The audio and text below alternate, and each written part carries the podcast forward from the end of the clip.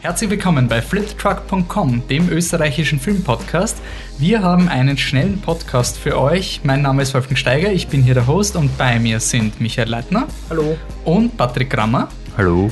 Im heutigen Podcast werden wir ein bisschen aufräumen, was wir äh, verpasst haben. Danach gibt es Kritiken zu The Fate of the Furious, A Monster Calls, 17 und Get Out. Also, fangen wir an. Jo, passt. Das heißt, wir sind hier im Dreiergespann. Die Anne hat es heute leider nicht geschafft, wird beim nächsten Podcast dann wahrscheinlich wieder dabei sein. Und das, wir fangen an, bevor wir zu den eigentlichen Filmen kommen, mit einer kurzen Feedback-Runde. Wir haben ein bisschen Feedback von euch gekriegt. Das freut uns natürlich sehr. Deswegen werden wir im Podcast auch ein bisschen Platz einräumen für eure Meinung. Danach gibt's das Quick and Dirty Segment, in dem wir die Filme, die wir schon längere Zeit gesehen haben, die uns jetzt nicht so am Herzen liegen, schnell abhandeln. Und dann gibt's die Filme, die ich schon im Vorhinein erwähnt habe. Gut. Und da möchte ich mich gleich mal bedanken bei unseren Podcast-Kollegen vom Zeitsprung-Podcast. Die haben uns nämlich ein ziemlich fettes Shoutout gegeben auf der Sendung bei fritz.de. Das hat uns eigentlich sehr gefreut. Wenn ihr Zeitsprung noch nicht kennt, das sind, ähm, da geht es darum, zwei Historiker und die bereiten sich vor, jeder arbeitet ein Thema aus und der andere muss ihn und erklärt es dem anderen und die zweite Person stellt dann die Fragen, die das Publikum stellen würde. Ein ziemlich cooles Konzept und die, ähm, die Themen, die es da behandelt werden, können sowas sein wie Essbesteck zum Beispiel oder andere Dinge, die die Welt bewegen. Also es ist komplett durch die Bank, hat uns sehr gefreut, dass wir erwähnt wurden. Danke, wir finden euch auch leibend. Macht's weiter so. Und natürlich auch wieder Dank an die Jana von Lieblingsplätzchen, die für uns die Werbetrommel gerührt hat. Ich war da bei ihrem letzten Podcast zu Gast. Könnt vorbeischauen, lieblingsplätzchen.com. Da werden Wiener interviewt, was sie in Wien mögen. Und wenn ihr vom Flip the Truck Podcast, wenn ihr den eh schon kennt, dann könnt ihr da hinein sliden, ganz einfach über einen Gartenbau-Podcast, den es da zu hören gibt. Danke, danke. Wir freuen uns. Wir freuen uns, dass die Podcast-Community mit uns interagiert und hoffentlich bleibt das auch so. Speaking of Interaction, wir haben Feedback bekommen zu unserem vorletzten Podcast, glaube ich, weil der letzte war der Star Wars Podcast, ja, der vorletzte Podcast zu The Handmaiden von Park Chan-wook. Der hat uns nicht geschrieben, sondern der Nenad von Bildnachwirkung hat uns geschrieben, auch ein österreichischer Filmpodcast. Und der hat da einiges anzumerken gehabt beim Film und wir freuen uns über jede Form von Rückmeldung. Wieder mal wir sind hier im Internet, wir schreien seit Jahren ins Internet. Wenn ihr euch schon mal gefragt habt, ob man zurückschreien kann, ja, wenn ihr das tun wollt, am Ende vom Podcast sagt euch der Patrick dann die Kontaktkarten. Michael? Was gibt's zu Beziehungsweise du hast damit jetzt auch gesehen, der Handmaiden. Du hast ja beim letzten Pod, vorletzten Podcast bist ja weggegangen und hast vor dich hingesummt damit. Ja, ich fand den ähm, eigentlich ziemlich cool. Ähm, fand den äh, sehr, sehr unterhaltsam und was mich persönlich positiv überrascht hat, das war, dass sich durchaus auch, auch bestimmte Themen herauskristallisiert haben, um die es halt wirklich geht in dem Film, weil ich lange so das Gefühl hatte, okay, es ist halt nur unter großen Anführungszeichen ein Unterhaltungsfilm, auch nichts Schlechtes dran wäre, aber ähm, das fand ich insofern sehr interessant, ähm, dass dann mit der männlichen Perversion eigentlich ähm, ein ziemlich starkes Thema sich herauskristallisiert hat. Er hat mich, glaube ich, nicht ganz umgehauen wie den Patrick und die Anne. Vielleicht ist auch so ein bisschen was mit, mit ähm, zu hohen Erwartungen zu tun.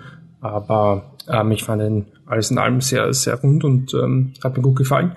Ähm, sehr gut gefallen hat, hat dem, der Film auch dem, dem Nenat, ähm, der uns eine relativ lange Mail geschrieben hat, wo ich sagen würde, da muss uns der Park Chan-wook eigentlich gar nicht mehr schreiben, weil er wurde bereits verteidigt, äh, obwohl wir ihn nicht kritisiert haben, nicht wirklich zumindest.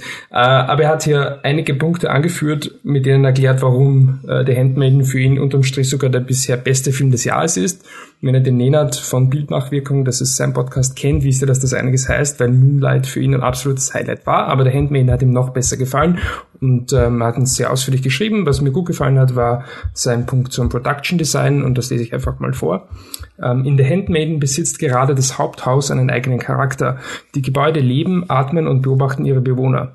Hier sind es echte Augen, die von den Wandgemälden hinunterspähen, die Schiebetüren lassen sich geräuschlos einen Spalt breit öffnen und hinter den Trennwänden scheint immer ein Schatten zu stehen.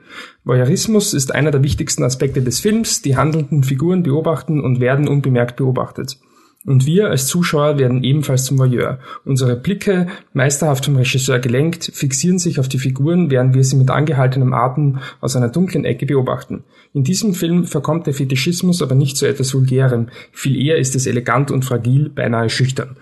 Äh, ja, und er geht dann noch weiter und ähm, lobt auch die Ästhetik der der Sexszenen, aber wie er sagt, nicht weil er ein Perverser ist, sondern weil er, das seiner Meinung nach so wunderschön und so emotional eingefangen war. Und ja, wir danken fürs Feedback. Außerdem ähm, Beschwerde unter Anführungszeichen oder ist nicht ganz der Meinung, ähm, geht nicht ganz akkord mit der Meinung von Wolfi zum, zum Behandlung des Twists in dem Film, Mhm. aber Wenn wir jetzt nicht spoilern. das geht will- jetzt zu tief. Ja, ich will nur festhalten, ich habe mir da ein bisschen im letzten Podcast verteilt, verkeilt, weil das halt für mich der einfachste Angriffspunkt war, weil ich das wirklich in Worte fassen konnte. Das ist jetzt nicht der Grund, warum mich, warum mich der Film jetzt nicht so kalt gelassen hat. Könnt's dann nachher, aber es ist jetzt nicht quasi der ultimative Dealbreaker. Für mich war es halt einfach nicht als Twist so beeindruckend. Ich verstehe schon, dass man so sehen kann. Aber ein guter Twist ist für mich sowas wie Arrival, wo du wirklich sagst, ah, cool, da, da verwendet jemand wirklich den Meta-Twist, wie es Handmaiden auch macht, aber es ist quasi trotzdem auch erlaubt in der, in der Story. Aber es soll nicht der Haupt. Da kriegen wir bald die nächste Mail. Ach, Okay, Rival ist doch eh super, oder? Ich fand ihn super. ähm, gut, passt. Du hast Handmaiden nachgeholt, Michi. Der Patrick hat das Tiger Girl nachgeholt. Unseren Hype, also den Michi und der einen Hype-Film, das Juwel. Ja, und Overrated? er ist schon ziemlich geil, Alter. Halt die Fresse, okay. Ja, also ähm, Entschuldigst Hochdeutsch. muss man auch sagen, also der Michi hat in seiner Review geschrieben, dass wenn du die deutsche Sprache nicht magst, dann solltest du einen Bogen um den Film machen. Dem muss ich widersprechen, weil Okay, freut mich. Das ist eine furchtbare Sprache, aber in dem Film stört sie überhaupt nicht. Okay. Es ist ziemlich leibend. Und ähm, der Film ist schon ziemlich punk. Also es ist schon, also es ist wirklich, du hast auf einmal, vor allem am Anfang ganz. Gehst du raus und willst einen Mistkübel treten? Nein, nicht nur das. Ja, ja, gegen Ende nicht mehr so, aber so, so Ja. wenn, wenn der Film so nach, nach zehn Minuten aufhören würde oder so wie die ersten zehn Minuten sind wirklich so eine Stunde 30 lang wären, dann würde es schon auf Prügelei aus sein. Aber es ist, es ist ziemlich cool, weil der ist einfach so wirklich so total erbarmungslos und, und sie geht raus und sie prügeln sich und dann ist einfach ein heftiger Cut drinnen ohne Grund, dann cuttet sie wieder zurück und, und auch die Produktion von dem Film ist einfach, einfach Punk und auch wenn der Cut jetzt nicht passt oder viel zu abrupt ist oder, oder weh tut, das gehört dazu und aus. und es ist schon ziemlich cool, der Film entschließt sich dann auch einfach zu enden, weil so, jetzt ist vorbei und aus. Ja. Ähm, hat aber eine ganz coole Geschichte von so einer Rollenumkehr von dem schüchternen Mädchen, das von Tiger Girl eben len- äh, lernt und dann zur Vanilla der Killer wird. und einfach super Nebencharaktere. Also die Figur des typischen Deutschen als jungen Polizisten da reinhauen und so einen urleibernden Ausbildner, also Vanilla der Killer will Polizistin werden am Anfang vom Film, schafft die äh, Prüfung nicht und will dann ein Jahr lang quasi so, so äh, Sicherheitsdienstarbeit machen. Dafür braucht sie aber auch so eine Sicherheitsdienstausbildung, die normalerweise so ein paar Wochen dauert. Und sie hat aber so, so ein Militär Drill Sergeant als Ausbildung, der glaubt, sie, er bildet da die Spezialeinheit der Zukunft aus und wirklich Setzt zu Ansprüche. Oder der, der Typ ist total wahnsinnig. Die gehen, die gehen am Paintballplatz und, und sie muss dann durchs Haus mit der Geisel, während der Rauch reinkommt und sie muss sie verteidigen gegen die Feinde, die auf ihn schießen, weil sie wird ja Security für ein, für ein alte Gebäude und sowas. Also der Typ ist total hinüber. Wobei ich sagen muss, was cool ist an ihm in seiner Welt, hat er recht. Er hat also, so recht. Er ist total logisch, pragmatisch. Er geht eigentlich, er zielt nicht wirklich das Maß hinaus. Er hat einfach nur eine sehr, ein sehr eigenartiges Weltbild. Aber wie gesagt, er verhält sich eigentlich total korrekt und er ist, er ist nicht, er agiert in seiner Welt eigentlich nicht falsch. Also, Voll, ja. Und die, die Geschichte dahinter ist ja auch ganz lustig, weil äh, der Regisseur auch gemeint, so, ja, also eigentlich haben wir den Typen noch bremsen müssen mit den Sachen, die er sagt, weil der wäre noch ärger war das gewesen. ein echter Drill Sergeant? Das war da ein echter Ausbildner Okay. anscheinend. Also sie haben wenig Drehbuch, drei Seiten Drehbuch und die Dialoge waren sehr improvisiert, Mhm. was ich gelesen habe. Und deshalb haben sie, hat, haben sie solche Charaktere gesucht und der ist halt voll aufgegangen in der Rolle, sagen wir mal so. Also ist ziemlich cool. Aber nein, der Film macht, macht Spaß. Rating? Aber ein sehr gut. So. Okay, cool. Passt. Dann haben wir aufgeräumt. Jetzt geht's quick and dirty. Jetzt schnell werden zwei Filme abgehandelt. Ähm, nämlich fangen wir an mit Birth of a Nation. Death, Birth of a Nation. Death, Birth of a Ich Nation. mich extra Genau. gegoogelt. Ich Ähm, ja. Ja. Äh, es ist ein Film von, von. Nate Parker über Ned Turner, nicht verwechseln. Ähm, Ned Turner war, äh, also ich habe es in, in der Review eigentlich, die ich geschrieben habe, da habe ich das irgendwie umschifft, um was es eigentlich geht, oder bin ich drauf gekommen, der deutsche Titel ist The Birth of a Nation, Aufstand zur Freiheit. Und ja, es geht um einen Sklavenaufstand. Okay, Spoiler. Es kommt erst relativ spät raus, aber es ist eigentlich eben als Plakat ziehen und so ähm, total klar und es basiert ja auch auf wahren Begebenheiten. Äh, und ja, irgendwie ist der Film moralisch ziemlich schwierig zu beurteilen, weil ich habe mir zumindest schwer getan, weil Die New York es Times auch, also es geht, ist okay. Okay, ja, es geht also um ähm, afroamerikanische Sklaven. Es geht um ein historisches Ereignis, das ungefähr 200 Jahre zurückliegt, aber eigentlich immer noch sehr brisant ist und eben man versucht immer noch irgendwie Worte richtig zu wählen, weil man nicht daneben greifen möchte.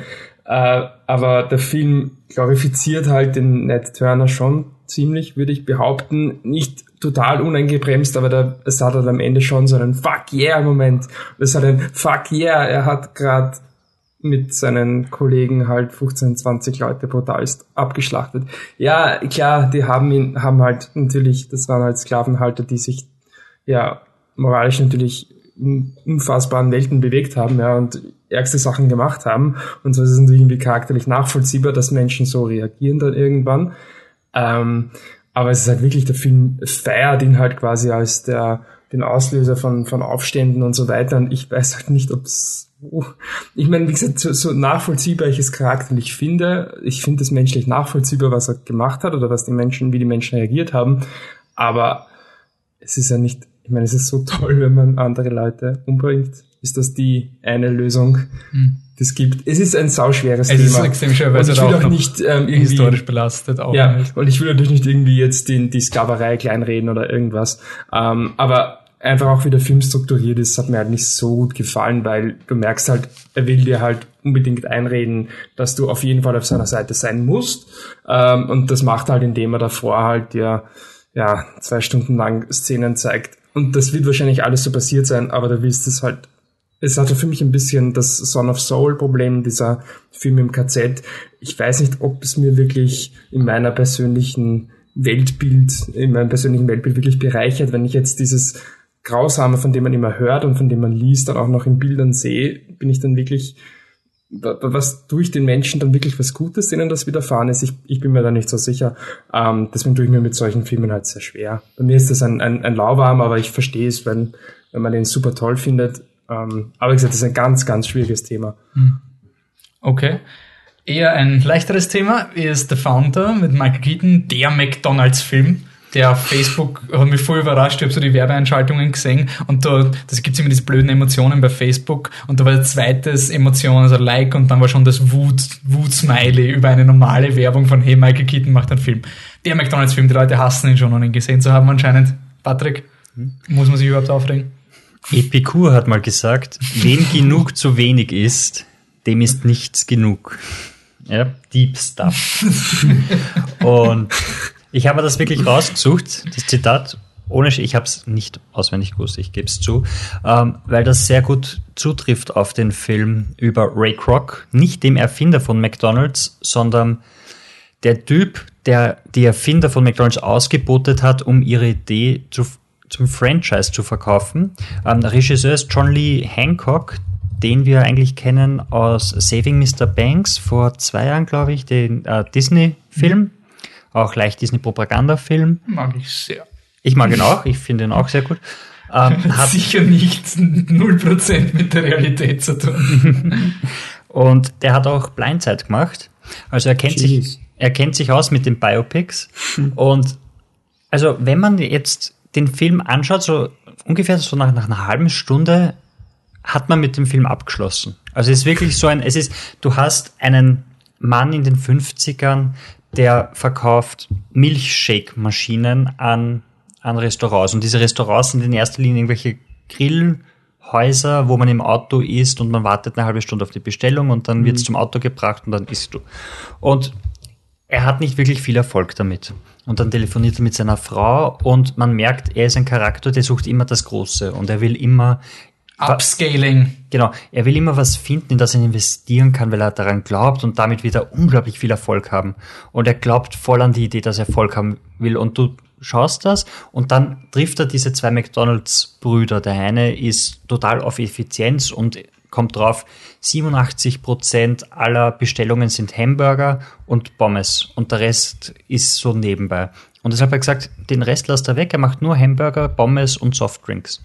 Und das war dann halt die Erfindung von McDonalds. Er hat es dann geschafft, diesen Prozess in 30 Sekunden und hat das Fastfood erfunden. Mhm. Und Michael Keaton, Ray Crox ist total beeindruckt davon und sieht da wieder die Chance. Und nach 30 Minuten wirklich, sie erzählen ihre Geschichte und du denkst, da bist du narrisch, was ist das für eine Propaganda? Den hat McDonald mitfinanziert, das geht ja gar nicht anders und, und du hast abgeschlossen damit, du weißt ganz genau, was passiert so, er wird das aufbauen, dann gibt es einen Rückschlag und dann schafft das doch und wir freuen uns alle für ihn. Und dann ändert sich der Film.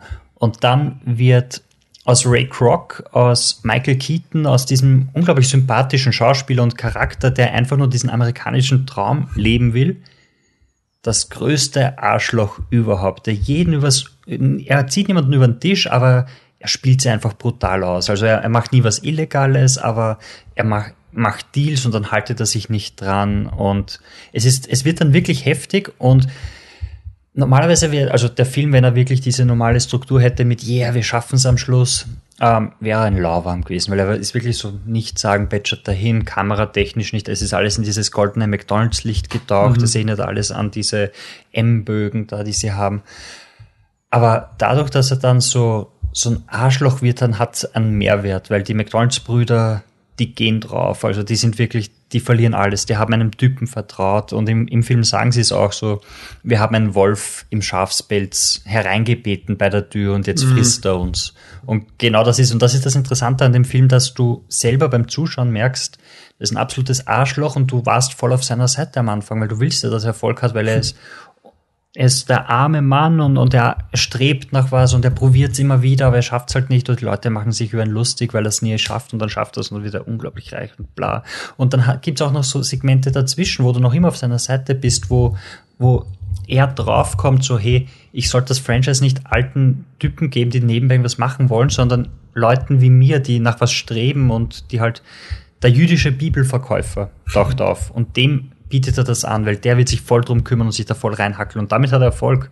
Und beim jüdischen Bibelverkäufer ist er voll happy, dass der Bibelverkäufer mit seiner Frau das zusammen machen. Und dann geht er heim und erzählt seiner Frau so, wie großartig das ist und sie steht halt da und, und Laura Dern spielt super hat viel zu wenig Rollen. Hat mich auch in den ersten 30 Minuten die Frau, die daheim wartet, bis er den Erfolg hat. Regt dich voll auf. Und dann merkst du, sie würde ihm auch gern helfen. Und sie versucht auch ihm zu helfen, aber er merkt es einfach nicht. Und mhm. denkst du nur, du Arschloch. Und dann, dann wird sie austauscht für ein jüngeres Modell, sobald er Erfolg hat und solche Sachen. Also wirklich total katastrophal. Und das ist eigentlich das Interessante an dem Film. Oder der Grund, warum man ihn sich anschauen kann. Also über einen Empfehlenswert geht's nicht raus, aber es ist doch interessant zu sehen, dass du eigentlich auf der Seite eines Typen bist, der am Anfang genauso ein Arschloch ist wie am Ende, aber du kriegst es nicht mit. Und das ist das Coole an dem Film. Ähm, McDonalds-Kritik. Also Ray Kroc fertig machen ist natürlich ein Schlag gegen McDonalds. Dazu muss man halt sagen, dass die Burger die besten Burger überhaupt sind. Oder mhm. der Burger, es gibt ja nur diesen normalen Hamburger.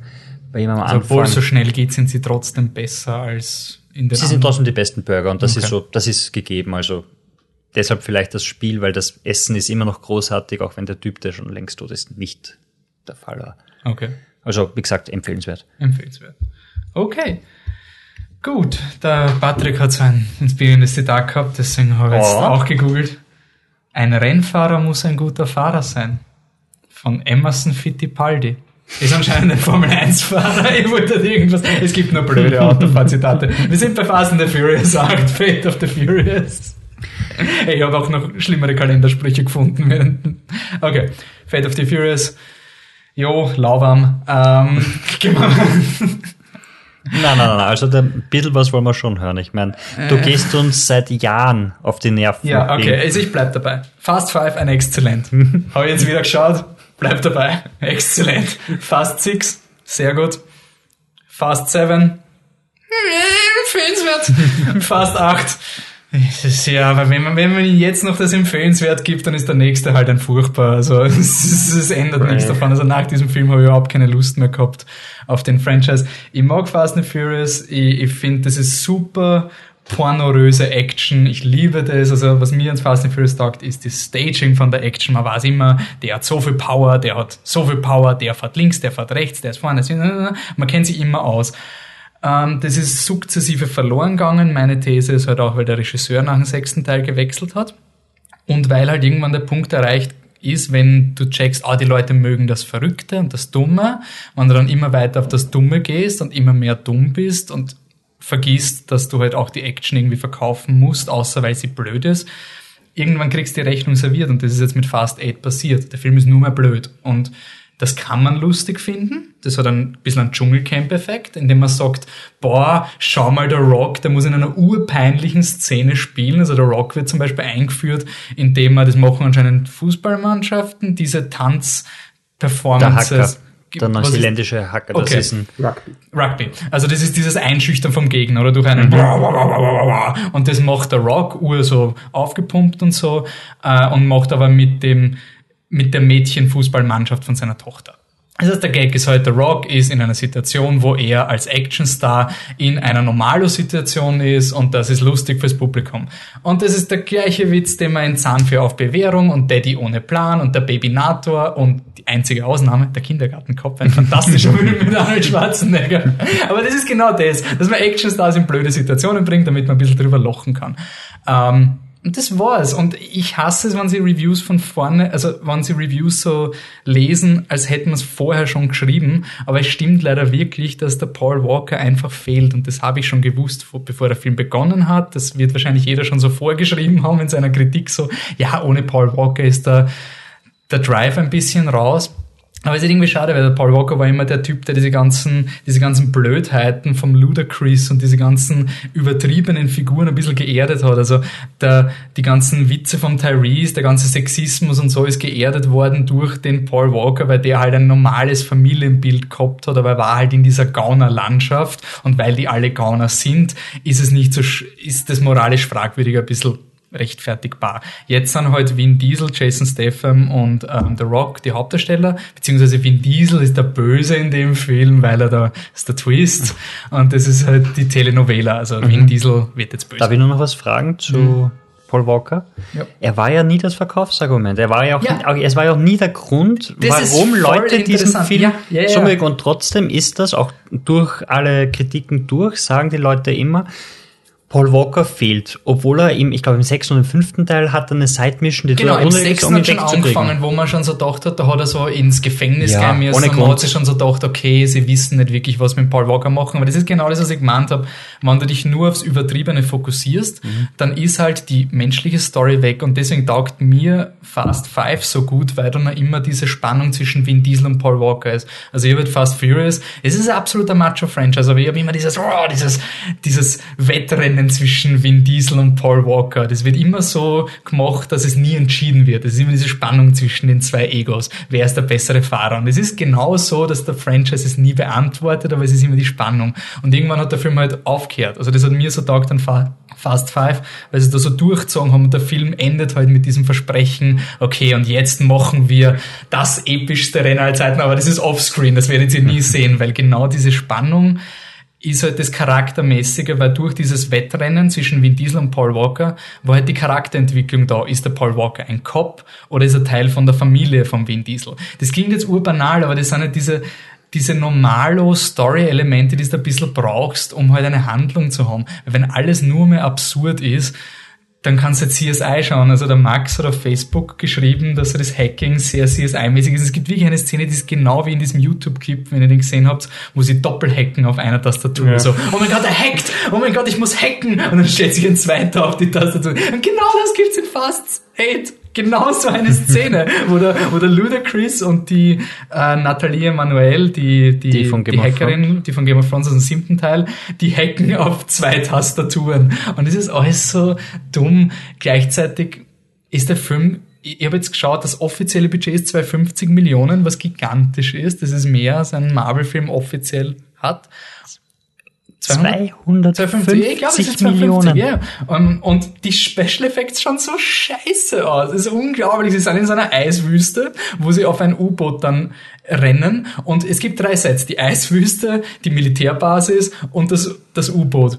Und alle drei fühlen sich an, als hätten sie es auf die gleichen vier Quadratmeter Greenscreen gedreht. Es ist wirklich, es ist von der Geografie, was mir bei Fast Five und Six so gefallen hat. Du hast immer gewusst, wo ist es, auch wenn du dich manchmal fragst, wie lang ist eigentlich diese Landefläche, auf der sie seit zwei, 20 Minuten 32 fahren. Kilometer. 32 Kilometer, Scheibe lang. Ähm, das in dem Film ist alles so blas, also sie probieren nicht mal mehr so zu tun, als wäre das echte Action. Und wenn das verliert, wenn es nur mehr machst zum Verarschen, natürlich ist es dann lustig. Aber ich finde halt lustig bei 250 Millionen, die du raus, ich, ich, ich will diese Vin Diesel Geschichte, ich will dieses, ich will dieses, wow, wir müssen den letzten Job und das ist halt diese TV-Serien in die letzten, sie haben immer so da One Last Job, One Last Job. Und es war immer so, wir müssen erklären, warum es doch noch einen One Last Job ist. So fast five One Last Job. Na gut, jetzt kommt die Michelle Rodriguez zurück, müssen wir doch noch einen One Last Job machen. Aber jetzt, jetzt ist der Asiate getötet worden, dann müssen wir doch noch einen. Aber dieses Mal das letzte Mal. In dem Film dann ist es nicht einmal mehr. Es ist schon, du gehst schon davon aus, es ist auch beim Bösewicht, es, du merkst schon dieses Franchise-Building, du merkst, dass der Jason Statham den Vorteil hat, der ein Mitglied der Vin Diesel-Familie getötet, der hat den umgebracht, der ist mit vollem Bewusstsein, der ist ihm gegen das Auto gefahren in Tokyo Drift und hat ihn umgebracht. Und der ist dann noch im Auto gelegen und der Jason Statham, ah, Jason Statham, und hat das Auto hinter sich in die Luft gejagt. So böse war der Jason Statham. Und in dem Film drehen. Das ist blöd Okay. vom Normalisieren. Ähm, in dem Film trifft der Vin Diesel den Jason Statham und sie vertragen sich. Und es wird nie erwähnt, dass da wer umgebracht worden ist. Und wenn ich schon eine Telenovela schaue und wenn ich schon eine mexikanische Seifenoper für 200 Millionen Dollar schaue, dann will ich verdammt nochmal, dass das alles zusammenkommt. Insofern, ja, na, sorry. Man kann ihn vi- vielleicht kann man ihn schauen. Also die, ich war im Screening mit der Franzi von Elektro Uschi, die ist voll abgegangen und hat gemeint, das war der beste Fast and the Furious überhaupt. Am Slash vielleicht, aber dafür ist er nicht schlecht genug, also dafür ist er nicht trashig genug. Es ist halt wirklich ein Adam Sandler Film teilweise und das ist schade. Also, Heartbreak, sorry. also, du lasst uns in Ruhe mit Fast Ja. and Furious? Nein, es ist, ja. ist Also kein Vorbei. Hype mehr beim kein neunten? Hype. Hype ist tot. Schaust du ihn noch? Na sicher. Na ja, hallo, ich habe Tokyo Drift geschaut. Okay, da hat man's noch nicht wissen können, ne? Na, also ich werde der Vollständigkeit halber schauen, so gekränkt bin ich noch nicht, aber ohne Hype. Müssen sie ins Weltall, damit wir wieder hypen? Na, aber das ist genauso ein Scheiß. Sie müssen wieder an, also sie müssen einen coolen Gangsterjob machen. Also der Fünfer und der Sechser waren so cool, weil das Ocean's Eleven mit Autos war. Und dann, da ist eine Kamera und wenn du schnell genug driftest, dann geht sich das mit dem Schwenk von der Kamera genauso aus, dass der Security Guard nicht sieht, dass dein Auto vorbeigefahren ist. So was will ich. So ein Scheiß. Aber Weltall wäre für mich zu blöd. Also, nein. Nein. Okay, also noch einmal, Fast 8 ist ein Lauwarm. Lauwarm. Lauwarm. Ja. Okay. Ich habe lange gerestelt. Ich war aber auch, na, na, ist ein Lauern. Bitte Michi, reiß uns raus. Gib uns einen guten Film. Ich kann euch einen guten Film geben, aber euch jetzt auch erheitert, weiß ich nicht. ähm, es geht um A Monster Calls von äh, Regisseur Juan Antonio Bayona, natürlich vollkommen falsch ausgesprochen. Er ist, wenn ich es richtig notiert habe, der Regisseur von ähm, Das Waisenhaus, Orphanage. Chip. Und äh, das Ganze basiert auf einem Buch von Patrick Ness, ein Kinderbuch. Äh, und er hat auch das Buch geschrieben. Der englische Titel ist A Monster Calls und der deutsche Titel ist Sieben Minuten nach Mitternacht. Wenn man die beiden Sachen kombiniert, hat man ungefähr den Plot. Ähm, es geht um es geht um Louis McDougall, Dougal, das, äh, der spielt den Connor. Er ist ein fragt mich nicht, ein, ein 10-, 12-jähriger Bub. Und seine Mutter, die Felicity, gespielt von der Felicity Jones, ähm, hat eine schwere Krankheit, also hat Krebs, denke ich mal. Und äh, es zeichnet sich ziemlich schnell ab, ähm, dass ja sie wahrscheinlich eher nicht mehr gesund werden wird. Und er soll deswegen zu seiner Oma ziehen, das ist die Sigourney Viva. Und damit hat er halt äh, große Probleme, also weil er mit ihr einfach nicht so gut klarkommt. Und ähm, ja, prinzipiell natürlich eine Scheißsituation, um die ihn wohl keiner beneidet. Und er hat dann äh, zunächst einmal einfach nur Albträume, wo er einfach immer sieht, wie seine Mutter in einen, einen Abgrund stürzt. Und dann äh, erscheint ihm ein großes Baummonster, schaut so ein bisschen aus wie die Ents in, in Herr der Ringe. Und gesprochen wird das von, von Liam Neeson. Und das besucht ihn eben jeden, mit, jeden äh, Tag um sieben Minuten nach Mitternacht. Ähm, und natürlich so, so ein bisschen... Es ruft eigentlich nicht wirklich. Ähm, es ist einfach da, ich meine, das ist ein riesiger Baum, den sieht man eh, das braucht, nicht, ja doch, er ruft ihn schon, aber er wartet dann eigentlich im Laufe des Films schon auf ihn. Und ähm, das Konzept ist, oder Konzept, ähm, das die Idee von dem Monster ist quasi, ähm, er erzählt ihm drei Geschichten und mit denen hilft er ihm quasi aus seiner Situation. Und er denkt halt quasi zunächst, ähm, denkt halt der, der, der äh, Connor, dass er quasi ähm, wirklich quasi praktisch aus seiner Situation befreit, aber es ist dem Zuschauer wohl eh von Anfang an klar, dass er ihm halt einfach mehr eine, eine moralische Unterstützung oder einfach ähm, Unterstützung so liefert, dass er äh, eine andere Sicht auf die Dinge bekommt.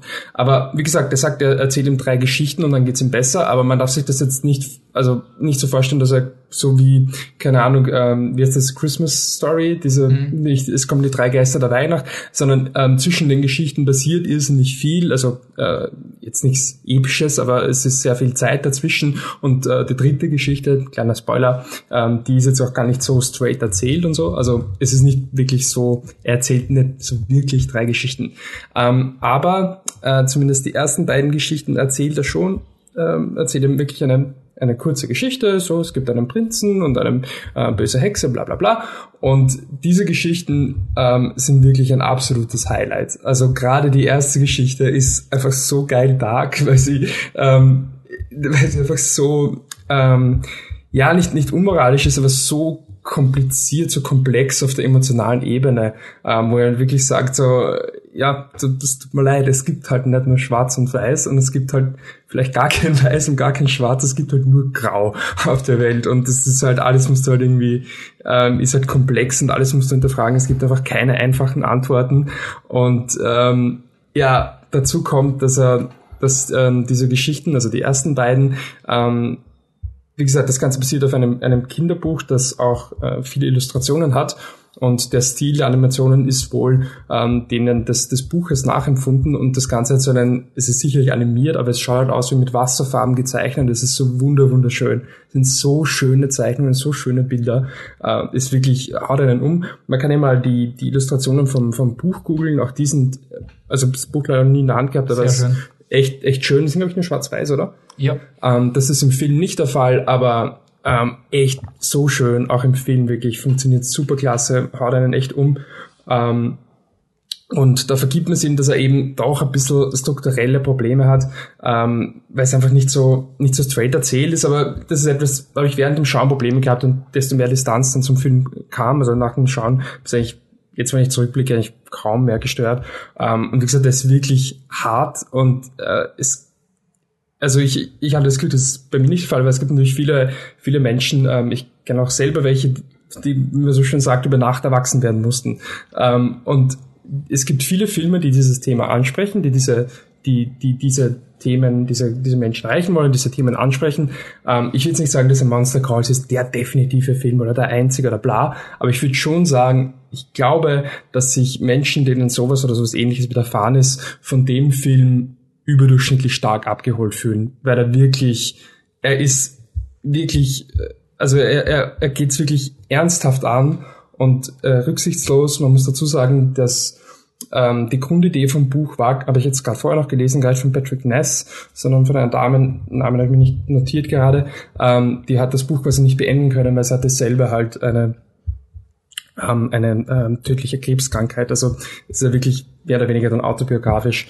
Und ähm, die Felicity Jones ist halt echt eine saugute Schauspielerin, ähm, was mal in dem Film ähm, extrem äh, rüberkommt. Und ja, es gab schon Momente in dem Film, wo ich gedacht habe, ja, es wäre eigentlich nicht so schlecht, wenn man die Felicity Jones mal durch eine durchschnittliche Schauspielerin ersetzen würde, weil dann würde man es vielleicht irgendwie halbwegs verdauen können. Also es gibt insbesondere eine Szene, wow, also die, die knallt sie dir rüber echt so, ich finde es auch saugut geschrieben, vielleicht ein bisschen kitschig und Anführungszeichen, aber echt saugut gespielt und saugut geschrieben und ähm, da pff, reißt einen wirklich. Äh, ja, und auch am Ende eben, es ist klar, ähm, du bringst nicht so einen Film ins Kino oder auch nicht so, so ein Buch auf den Markt und dann ist halt die Message, ja, das Leben ist scheiße, so, du bist jetzt zwölf und dein Leben ist vorbei und jetzt umfällt, umfällt von der Klippe. Nee, natürlich ist er irgendwie, ist er positiv, ja, und, und optimistisch, aber nicht auf eine Art und Weise, wo er sagt, ach, come on, in fünf Jahren hast du das vergessen oder was weiß ich, ja, sondern wirklich, wie gesagt, ich hab, ich denke, dass sich Leute, denen sowas widerfahren ist, wirklich abgeholt fühlen, weil er wirklich das sehr, sehr gut anspricht. Also mir da echt sehr gut gefallen. Gar nicht so beim Schauen schon einfach wegen auch in diesen Wasserfarben-Szenen so, aber wirklich mit Distanz auch. Er hat wirklich, er ist wirklich, ja, er hat wirklich Substanz und ich finde ihn echt, echt gut. Würde ihn auf jeden Fall ähm, empfehlen, ist bei mir ein sehr gut. Ähm, aber es ist halt wieder so eine, so eine, mein Leben als Zucchini oder Manchester by the Sea Empfehlung. So, ja, könnt ihr euch anschauen, aber, puh. Wie oft hast du geweint? Äh, ja, also in einer Szene war es nicht zu vermeiden. Also Aber ein Drittel Zucchini. ein Drittel Zucchini, wobei ich sagen muss, es ist halt in Zucchini, es klingt jetzt vielleicht doof, aber in Zucchini ist es trotz allem irgendwo schönes Weinen, weil alle Szenen, die traurig sind, mit Ausnahme vielleicht der ersten, aber ich will jetzt nicht zu tief reingehen, aber die Szenen traurig sind, sind gleichzeitig halt auch irrsinnig schön. Und in dem Film, naja, ja, ist auch Ist schön, aber Von, von der Beschreibung hat er mich gerade erinnert an Beasts of the Southern Wild. Ja. Weil den habe ich als optimistischen Film wahrgenommen, habe einen DVD-Abend gemacht und die Leute haben gemeint, das ist der deprimierendste Film, den sie jemals gesehen haben. Ist, Nee, es, also gerade auch gegen Ende hat schon, aber es ist halt wirklich auch eine, es ist halt, er weicht halt dem Thema nicht aus. Ähm, ich meine, eh schon fast gespoilert jetzt, ja, aber man weiß ja eh, wenn man zehn Minuten von dem Film sieht, weiß man ja, was es hinausläuft. Und es ist halt, ja, er, es ist halt unausweichlich, was halt passieren wird. Und ja, wie gesagt, es ist schon so ein optimistisch, klar, also eigentlich klar optimistisch, aber natürlich macht es das nicht zu einem leichten Schauen. Also man muss sich schon, man nimmt sich schon was vor, wenn man da ins Kino geht. Aber zumindest man kann so nach einer Stunde rausgehen, dann hat man wunderschöne Wasserfarben-Szenen gesehen und dann, wenn man sagt, das reicht mir, ich weiß, worauf es hinausläuft, dann ja passt, dann geht's halt nach einer Stunde oder so. okay. Gut, dann gehen wir fröhlich, gehen wir 17. Ähm, 17 der Film von Monja Art, der auf der Diagonale auch schon gelaufen ist, ähm, der von der Regisseurin, also Regisseurin und Autorin und ich glaube geschnitten hat sie den Film auch, also Co-Cutterin, ähm, wurde er bezeichnet als Coming-of-Age-Film und kein Coming-out-Film. Und das finde ich also eine ganz gute Beschreibung. Es, wir haben ihn schon mal besprochen im Festival-Podcast von vor, ich glaube, drei Podcasts ist das her. Und es geht um die Paula. Yes, ich habe meinen Namen gemerkt und jetzt muss ich ganz schnell googeln, wie der Rest heißt. Äh, die Paula ist eine Teenagerin, die in Lanzenkirchen in die Schule geht und die eben, oh, 17, Welt endet die ganze Zeit und sie interessiert sich für die Charlotte, äh, gespielt von der Anael Dessy. Das ist quasi ihr Crush. Und ähm, der ganze Film ist dann ein Drama über das Leben von der Paula und auch ihr, Klassenkollegen und was sich eben alles ergibt. Und den, was ich so cool fand an dem Film ist, man sieht den Trailer und man sieht so, aha, die Charlotte und die Paula verlieben sich, okay, es wird so ein lesbischer Love Story Film oder so ein, oh, ich bin lesbisch aus und irgendwas, also so Brokeback Mountain, nur österreichisch. Und das ist irgendwie nie ein Thema, das habe ich urcool gefunden. Also es gibt so diese Filme, die durch fehlende also dadurch, dass sie sich nicht differenzieren von anderen Dramen durch die Thematik besonders werden. Also dadurch, dass der Film das so straight macht und so und ja, sie interessiert sich halt für die Charlotte, deal with it und da wird nie ein Hehl draus gemacht. Es gibt nie die Szene, wo sie, wo die Paula ihrer besten Freundin, der Betty, gespielt von Martina Pöll, sagt, ich glaube, ich bin lesbisch, sondern sie reden ganz casual, du, will die Charlotte was von mir? Nein, die steht voll auf dich und sonst was. Also ganz, ganz leger und dadurch, dass er so leger macht, ist der Film besonders für mich. Äh, die Regisseurin hat sich auch orientiert an Fernsehserien und der Film ist sehr lose und ist im ich weiß nicht, wie man es in Worte fassen kann. Es ist eine, der Vergleich mit TV ist keine Abwertung. Also ich habe mich gefühlt, wie ich den Film geschaut habe, wie wenn ich eine Serie schaue. Und am Ende gibt es ein Staffelfinale. Und der einzige andere Film, der mir jetzt auf die Schnelle einfallen würde, ist The Boat That Rocked. Ist auch ein Film, wo man, wenn man dramaturgisch hergeht, könnte man den Film zerreißen und sagen, na, eigentlich gibt's keinen Payoff und die Szene, eigentlich ist es alles sinnlos. Und denkst du, ja, es ist mir eigentlich recht egal, weil ich verbringe so gern Zeit mit diesen Leuten und dann gibt's so Side-Adventures, die sich im Nichts verlaufen und dann kommt die Storyline wieder zurück. Und aus irgendeinem Grund, auch wenn ich weiß, dass man da drehbuchtechnisch urviel kritisieren kann, ist es mir sowohl bei The Boated Rock als auch bei 17 völlig egal und ich habe das einfach genossen. Michi, du, hast, du warst nicht dabei bei unserem Festival-Podcast, du hast den Film ja auch gesehen. Äh, ja, ähm, ja, ich, ich würde eigentlich alles unterschreiben, was du sagst. Und ich meine es ehrlich so, weil ich ganz ähnliche Gefühle hatte. Ich habe ähm, auch gesehen, wow, also macht wirklich viele Sachen, die ich so cool finde, so authentisch finde. Ja, ich habe sie so ein bisschen plakativ in unserem Chat geschrieben und dann ficken sie am Gang. Also äh, Twitter nicht, nee, nee, wirklich mit so einem Gruppenchat. Es ist super authentisch und dann ficken sie am Gang. Also es hat, es gab einfach ein paar solche Szenen, die habe ich halt in halt null Komma Josef abgekauft, gar nicht. Also und ich glaube ehrlich gesagt nicht, dass das Problem bei mir liegt in dem Fall, sondern dass die Szenen halt wirklich nicht so super authentisch waren.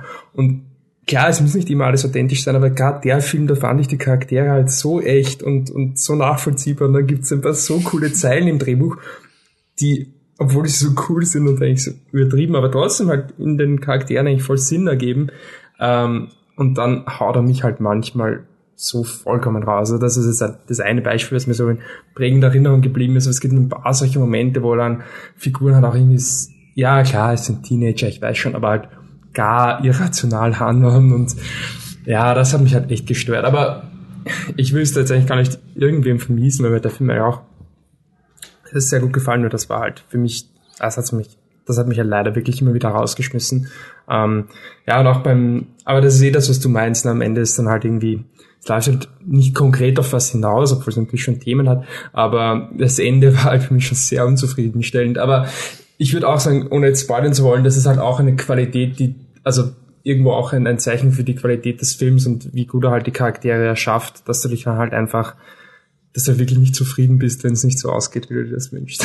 Ah, ich will das ist für mich so ein Film, da gibt's ja diese Before-Trilogie vom Linklater, die ich leider noch immer nicht gesehen habe. Mhm. Und auch die französische Auberge Espagnol, wo sie diese Filme machen, Jahre später zusammen. Ja. Das will ich bei 17. Ja, also ich will Fall. 23, ich will 35 und ich will 50 oder sonst irgendwas. Das wäre, ich würde das so interessant finden.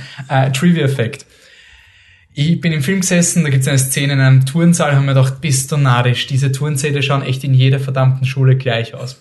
Und dann gibt's einen eine Podiumsdiskussion, wo sie nach Wien fahren und ich denke mir, bist du deppert, diese Podiumssäle in Schulen schauen echt in jeder Schule gleich aus. Beim zweiten Mal schauen, Bundesgymnasium Babenbergering war eine Wirklich? Location. Sie haben sie in unserer Schule gedreht. Mir ist nicht das war sein, ich bin so gesessen das gibt's nicht. Genau die gleichen, vielleicht hat der Film auch deswegen, er hat, hat für mich deswegen so authentisch gewirkt, wann diese Locations ja. sind, wo du aufgewachsen bist und dann kommt das.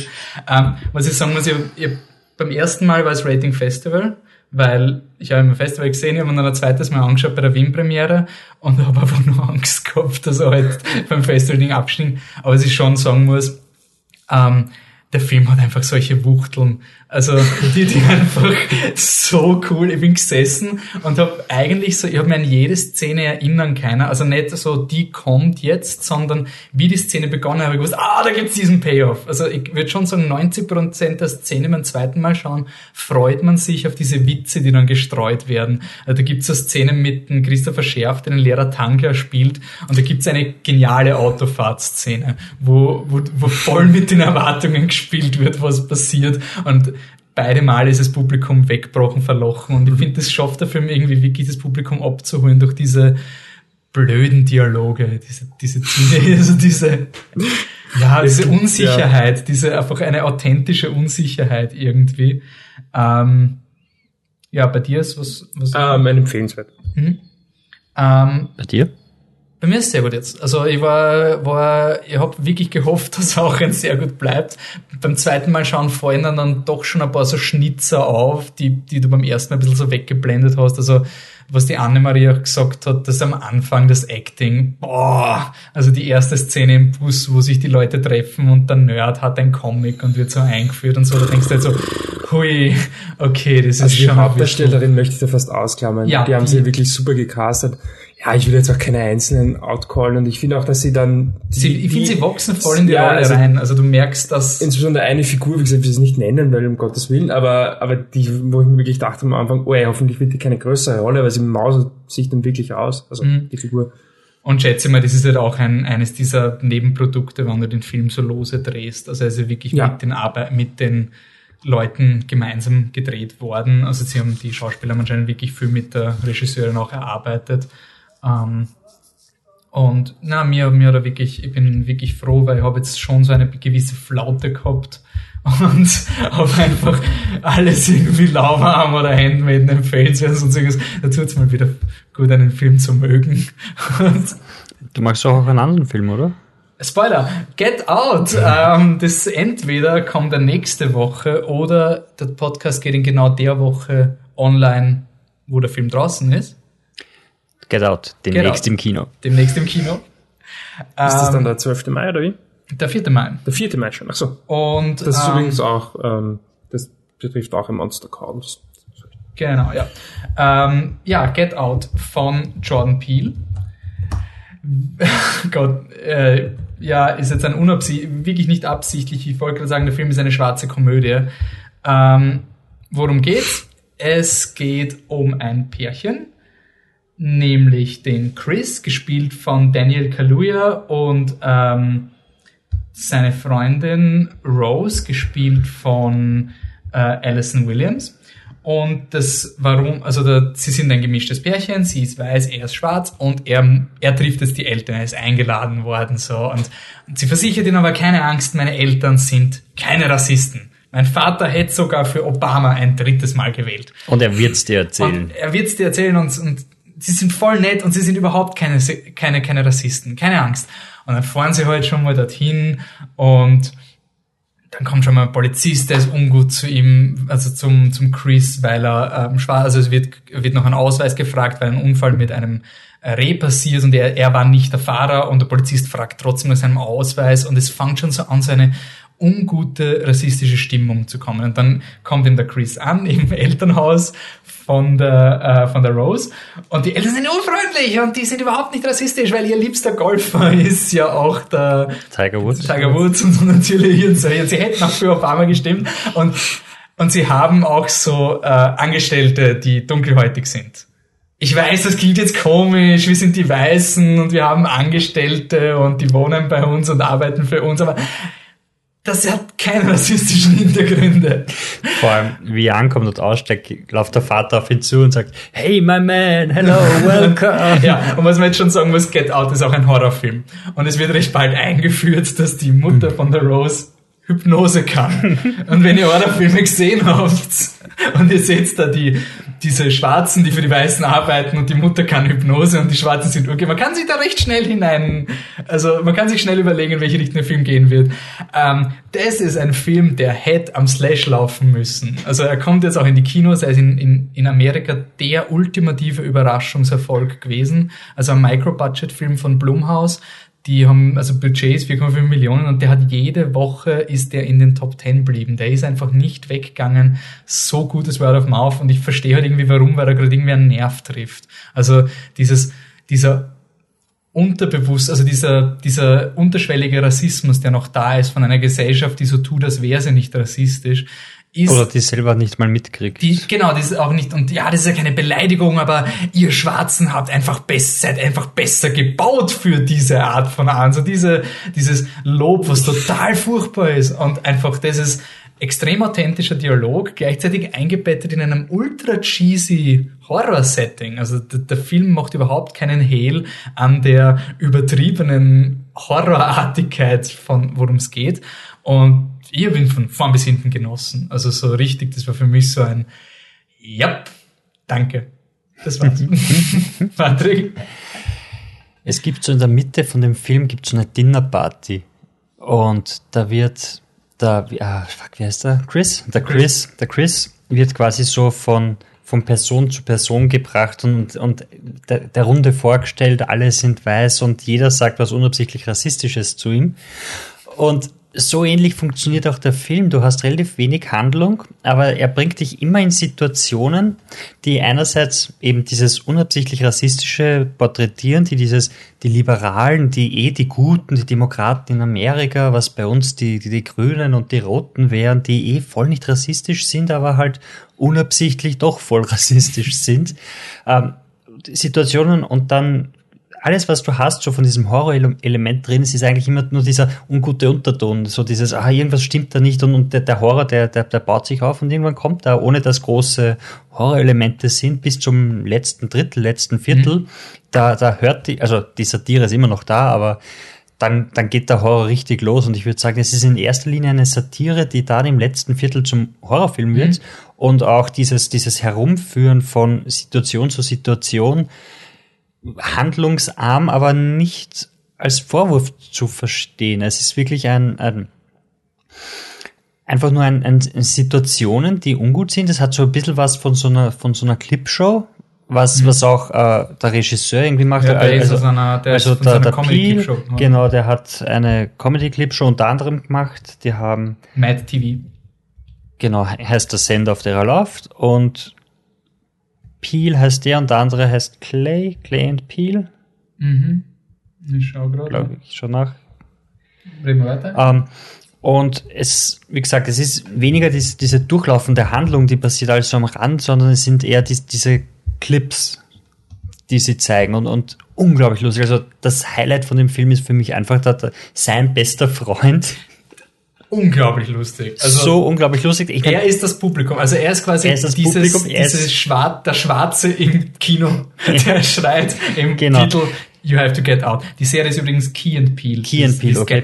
Um, ähm, ich weiß nicht einmal, ob der einfach nur ein Stereotyp ist, ein, ein, ein schwarzer Stereotyp, der da auch reinkommt, um zu, um nochmal auf einem weiteren Level zu zeigen, schaut, dann haben wir einen stereotypischen schwarzen Charakter und ihr findet sie nur gut, ihr seid ja auch alles Rassisten, ob das so gedacht ist, aber der ist so lustig.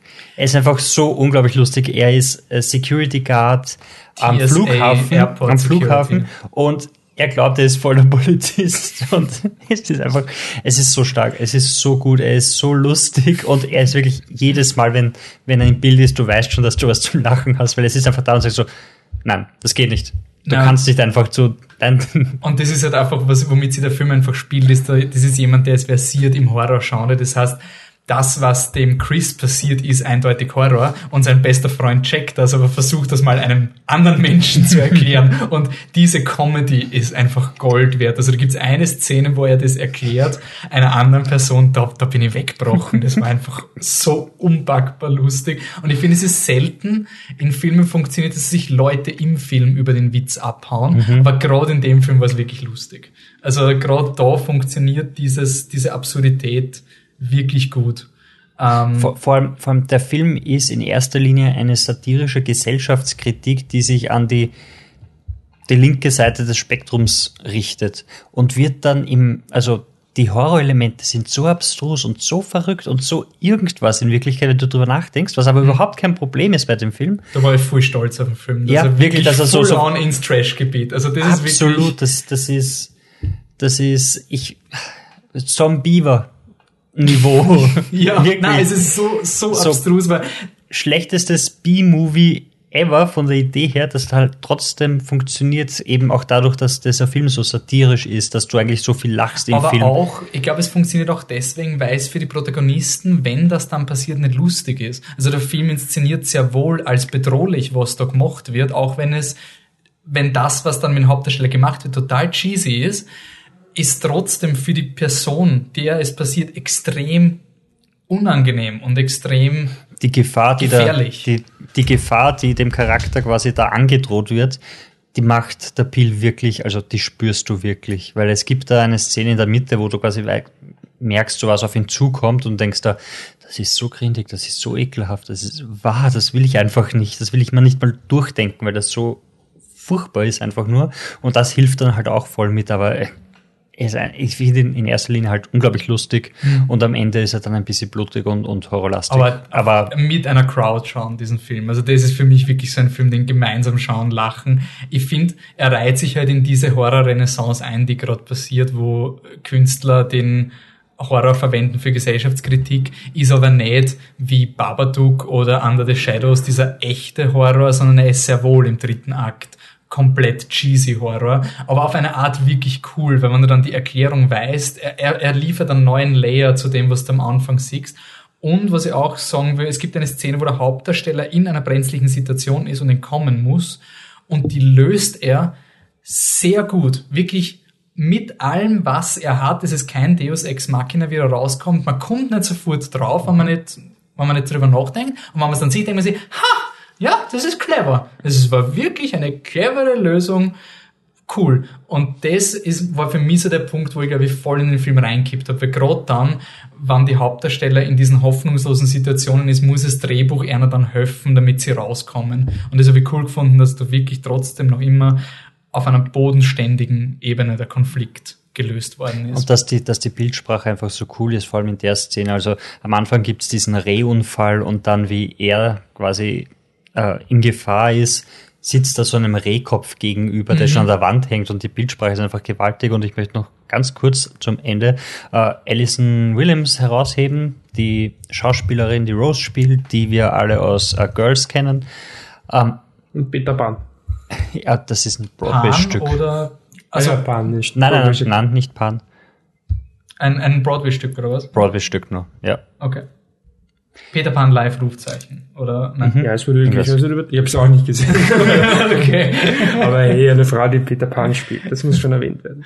Ja, Nein, ähm, die, die ist so gut und äh, am Anfang einfach nur total liebenswert und diese leibende Freundin, aber sie spielt das so gut und es gibt wirklich so diese eine Szene, die, die wirklich so voll Acting ist, die sie aber trotzdem ursuper drüber, rüberbringt, also das muss man rausnehmen. Und ja, den Hauptdarsteller, den kennen wir zum Beispiel aus Sicario, auch ein sehr guter Film, wo er mitspielt, Wen das sollten wir machen. Sicario gespielt? Ähm, den Freund von der Emily Blunt, Ah, okay. den, und er hat auch in einer Folge von deiner britischen Black, nicht Black Mirror, oh ja, Black Doch, Mirror. Black Mirror ist Black Mirror.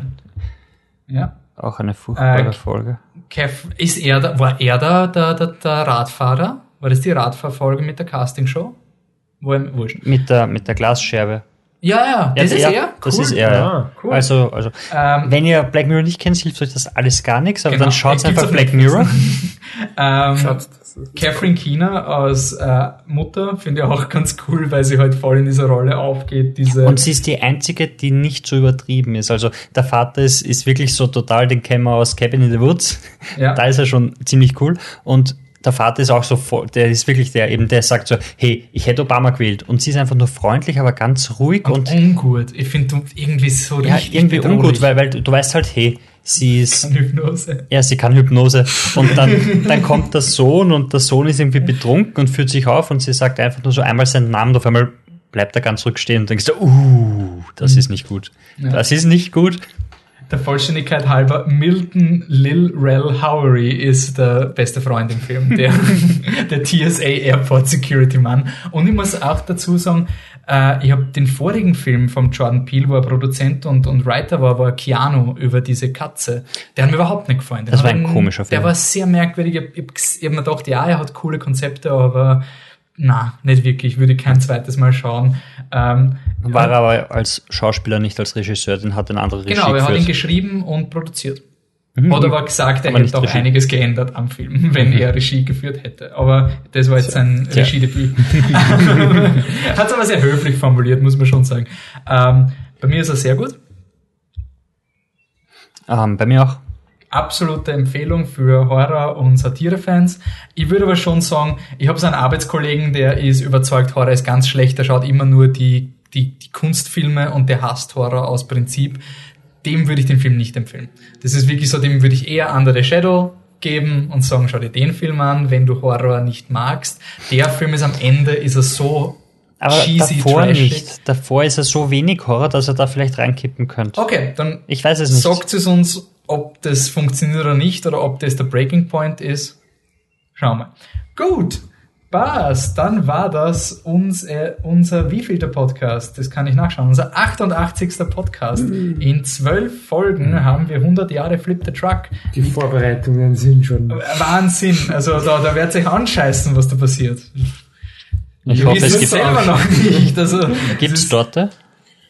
Ja, Wolfi? vielleicht. Können wir ja. machen, oder? Können wir, mal- können wir überlegen. Also zur Wiederholung. Äh, Get Out und sieben Minuten nach Mitternacht sollten demnächst im Kino sein. Ähm, der Vollständigkeit halber, ich sehe gerade Free Lunch Society kommt auch raus, den können Sie nachhören im Diagonale Podcast. Ähm, Ausblick, was steht uns noch bevor? Interessiert uns King Arthur, Legend of the Sword von Guy Ritchie? Das dauert ja noch, oder? Ah, 12. Mai? Es ist Der jetzt erst der erste bald. Trailer rausgekommen. Wie geht denn das? Nö, ist halt. Also der kommt raus. Der Vollständigkeit halber werden wir wahrscheinlich Alien Covenant schauen. Den werde ich genauso motiviert schauen wie Fast and Furious 9. Ähm, ich schaue gerade durch, was es noch gibt. Hello High Water gibt es einen offiziellen Release. Pirates of the Caribbean interessiert auch nur mich. Honey und Nanny mehr als beste Freunde kommt dann Ende Mai raus. Gestecktes Programm, würde ich sagen, für uns. Aber der nächste Podcast wird wahrscheinlich ein Special Podcast vom Slash einhalb sein, weil das Es kommt auch Song to Song. Das sollte man auch erwähnen. Song to Song, 26. Mai. ja, das ist Terence Malick, oder? Jo. Da geht's ab. Ryan Gosling und Michael Fassbender, also zumindest zwei Argumente gegen das eine. Das ist ein neuen Film vom, wie heißt der? Joe Swanberg. Joe Swanberg. Der ist auf Netflix, den könnt ihr euch anschauen. Hast du das das ist ganz gesehen? cool, den habe ich schon gesehen, ja. Ähm, empfehlenswert bis sehr gut, aber das ist nicht mal als Kritik zu verstehen, sondern es ist einfach so eine Thematik, die ist so, so und das ist ein ganz Worum netter geht's? Film zum Anschauen. Es geht darum, der, der absolute Loser, der so im Leben so, so eindeutig verliert, so spielsüchtig ist, da kommt einfach mal ein Drogendealer und sagt, du, ich muss ins Gefängnis, da hast du eine Tasche, mach Mhm. die Tasche nicht auf, ich komme in sechs Monaten und ich gebe dir dann Geld dafür, dass du auf die Tasche aufpasst. Und er macht die Tasche auf und leider ist da sehr viel Geld drinnen. Und leider ist er spielsüchtig. und ähm, ja, und das ist eigentlich so, so die, die so die, die? Ausgangshandlung. Win, Win It All? Win, äh, win it all, ja. Ja, wir sind uns nicht sicher, ne? Ja, genau, Lose It All, Win It All. Ähm, es ist, es ist ein, ein charmanter Film, er ist, ist äh, nicht digital gedreht, er ist, hat mehr Drehbuch als Joe Swanberg sonst hat und ja, Aber noch immer genug Mumblecore für Swanberg, oder? Ja, ich meine, es kommt drauf an, wie du Swanberg Mumblecore, weil wenn du Drinking Buddies schaust, ist, es ist zwar Mumblecore, aber du merkst es nicht so, weil das gute Schauspieler sind und du hast ihn immer noch nicht gesehen, ich weiß. Michi, hast du ihn Michi gesehen? auch nicht. Ich habe einmal scharf darüber nachgedacht. Und die Anne auch nicht, ich hasse euch alle. Aber es ist dann schon allein von der Qualität der Schauspieler so, so hoch, dass selbst wenn es Mumblecore ist, kriegst du es nicht so mit und deshalb ist es nicht so unerträglich. Okay. Vielleicht noch jetzt noch ein Shoutout für Michi. Am Ende Mai kommt Victoria, Männer und andere Missgeschicke ins Kino. Das ist ist ja das dein denn? Biennale-Film, oder? Ähm, von Justin Dreh, Virginie Efron. Ach so, um der, Gottes der Willen, kommt, das ist der kommt. wunderschöner Titel. Victoria, ja, auch doch, das ist so richtig Also so. ich glaub, ich bin der, Michi, sicher, der aber Michi ich- mag ihn, ich zeig dir mal das Bild. Nee, Ist nee, das der? nein, nein, ja, sicher, sicher. Aber ich glaube, im Englischen heißt er in, in Bed with Victoria, ist auch nicht wirklich besser. Ja, also ich habe das den Titel gelesen und mir gedacht, ah, okay. Und es kommt noch, ähm, genau, der ist aus meiner äh, Top 10 Liste unter anderem und da findet sich auch, also der letzten mit 17 oder Cor on a disse da mit meinem schlechten Französisch. Ähm, und auch der Film kommt demnächst raus. Ich habe den, Ti- Titel, äh, den Termin jetzt nicht genau. Aber ja, zwei super tolle französische Filme. Kann man sich schmecken. Cool. Passt. Also wie gesagt, der nächste Podcast wird wahrscheinlich kurz eingeschoben werden vom Slash Halb. Da werde ich mal zwei Filme zumindest anschauen, nämlich den neuen Godzilla, den japanischen und Prevenge, von dem ich nur weiß, dass er saugute Kritiken hat und mehr habe ich nicht gelesen, ähm, weil das sollte reichen. Absolut. Und ja, ansonsten, wir haben es ja schon am Anfang gesagt. Redet mit uns, wir freuen uns über euch. Schickt uns eure Meinungen. War Fast and Furious doch besser als der fünfte? Ist der fünfte furchtbar und der Wolf ist ein Vollidiot? Ähm, habt ihr 17 gesehen? Findet ihr ihn overrated? Hat euch das Ende von Get Out nicht taugt oder schon taugt? Patrick, wie, wie können Sie mit uns reden? Mannigfaltig. Mann, Ja. Facebook.com slash flip the truck ist eine Möglichkeit. Ihr könnt uns auch natürlich Bilder schicken. es wäre wunderschön, wenn wir einfach mal so, und wenn es ein Mittelfinger ist, Irgendwas. irgendwas, äh, Instagram, Wir stehen, so, truck. wir stehen am Insta-Strich. So, we'll do everything for pictures. Send Nudes. Äh, Die bleiben nicht lange finster. na, das ist Snapchat. Also, Ja, nein, nein, Snapchat ist die Idee, dass die Bilder gleich wieder weg sind, aber auf Instagram hauen sie die nackerten Bilder ja raus. Oh, ja, aber nur wenn du das meldest. Oder? Du musst Was? doch melden. Äh, Ja, wahrscheinlich. Ja, melden wir das? Nein. ähm, wenn ihr uns auch kurz schreiben wollt, wir sind auch auf Twitter unterwegs, äh, at flip-der-truck und ihr könnt uns alle auch ganz, ganz, ganz persönlich erreichen, auch über Twitter, nämlich den Michi at hipstersaurier. Michi, wie erreichen wir die Anne? Ähm, als Ed Viennese Cat. Wiener Katze auf Englisch. Wolfi, Dancing Robot in einem durch ohne G. Großartig. Because why not? Patrick? why not? At existent coffee und Why not? Das ist wunderschön. Ja, aber das hat einen Grund, weil, Pete, weil die, die Ja, Existential war zu lang für. Ja, ja, genau. Also das hatte wirkliche Gründe und meiner war halt vergeben. Sollte Schlimmeres passieren. Cool, passt. Dann drehen wir den Podcast zu. Wie gesagt, in zwölf Folgen äh, werdet ihr auszucken, was wir da machen werden. Und bis dahin, danke fürs Zuhören und bis zum nächsten Mal. Ciao. Tschüss. Tüdelü. So, und wie bei den Marvel-Filmen Ah. gibt es natürlich eine After-Credit-Szene für die Fans, die dabei waren und gesagt haben, ich bleib sitzen. Wie ist das wurscht, ob ich den, den Fotografen und den Setrunner und den alle noch, den, die lese ich alle und dann gibt es eine After-Credit-Szene. Nämlich eine Guardians of the Galaxy 2 Volume 2 Review.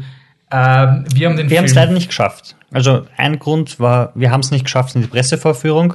Ja, und wir Und- haben sie auch gedacht, den ersten Film, den können Sie nachher, das war glaube ich unser zehnter Podcast oder elfter, das war zu verrückt, um Guardians zu mögen. Da waren der Patrick und ich halt wirklich frustriert und der Michi hat uns gefragt, habt ihr euch wirklich was erwartet? Und das war Die Antwort war halt leider ja und es Und- hat einfach nicht funktioniert für uns und deshalb haben wir uns gedacht, der Trailer vom zweiten schaut genauso aus wie der Trailer vom ersten. Es ist einfach nicht unser Cup of Tea. und sie haben, also das Studio hat keinen Grund auf unsere Kritik zu reagieren, weil den Leuten hat er taugt. Also sie können nur verlieren, wenn sie auf uns Eben, hören. klar. Insofern, war großer Erfolg. Also war es klar, der Film wird mehr in dieselbe Richtung gehen und wenn das nicht irgendwelche großartigen Dinge zufällig passieren, die uns gefallen, schaut es ja nicht so gut aus. Also haben wir uns ausgedacht, wir schicken den Max hin, weil der Max, der hat den ersten gemocht und der mag das Marvel, der mag das Fast-Food-Kino, der findet das voll okay. wir sollten den Max mittlerweile Mr. Anonym nennen oder so. Das ist quasi unser, unser Mystery Watcher. Genau, Der- also Mr. Anonym war im Kino und Ist Mr. Anonym nicht gecopyrighted von Merkur? Mystery Watcher, den gibt's glaube ich noch nicht. Sagen unser Mystery Watcher. unser Mystery Flip Watcher. the Truck Mystery Watcher, den, den Ausdruck gibt's sicher noch nicht. Max, unsere Ohne Flip the Unterstriche. Truck Ohne Mystery Unterstriche. Watcher. Ähm, ah ja, kriegt er einen Händel. Ähm, egal. Auf jeden Fall, den haben wir geschickt zum Anschauen und was er dazu gesagt hat, war im Großen und Ganzen, ich weiß nicht, ob, ob er dir mehr gesagt hat als mir, im Endeffekt war, mich hat er gefragt, hat dir der erste gefallen? Ich habe gesagt, ah, nein, nicht wirklich. Und er so, ja, dann brauchst du nicht anschauen. Es ist more of the same.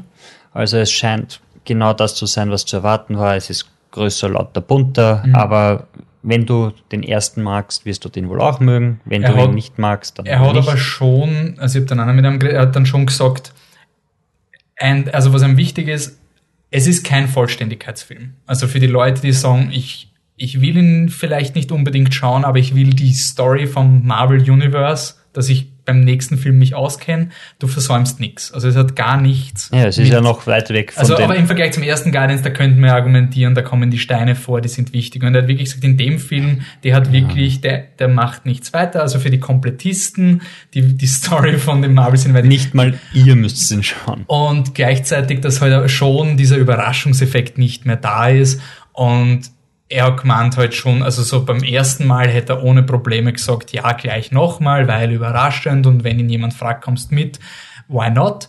Und bei dem müsste er sich schon eher zwingen, nochmal ins Kino zu gehen. Also es ist schon ein bisschen ein schaler Beigeschmack auch dabei, trotzdem, hey, er ist eh unterhaltsam, weil wir kriegen genau, was wir Das heißt, er wird nur einmal nochmal ins Kino gehen, den Film schauen. Ja. Aber wir haben eine After-Credit-Szene gemacht und wir wollen natürlich auch wissen, wie die ankommt, beziehungsweise wer unsere wahren Fans sind. Deshalb würde ich sagen, Werd nicht abgedreht. Postet es jetzt genau, auf Facebook. genau.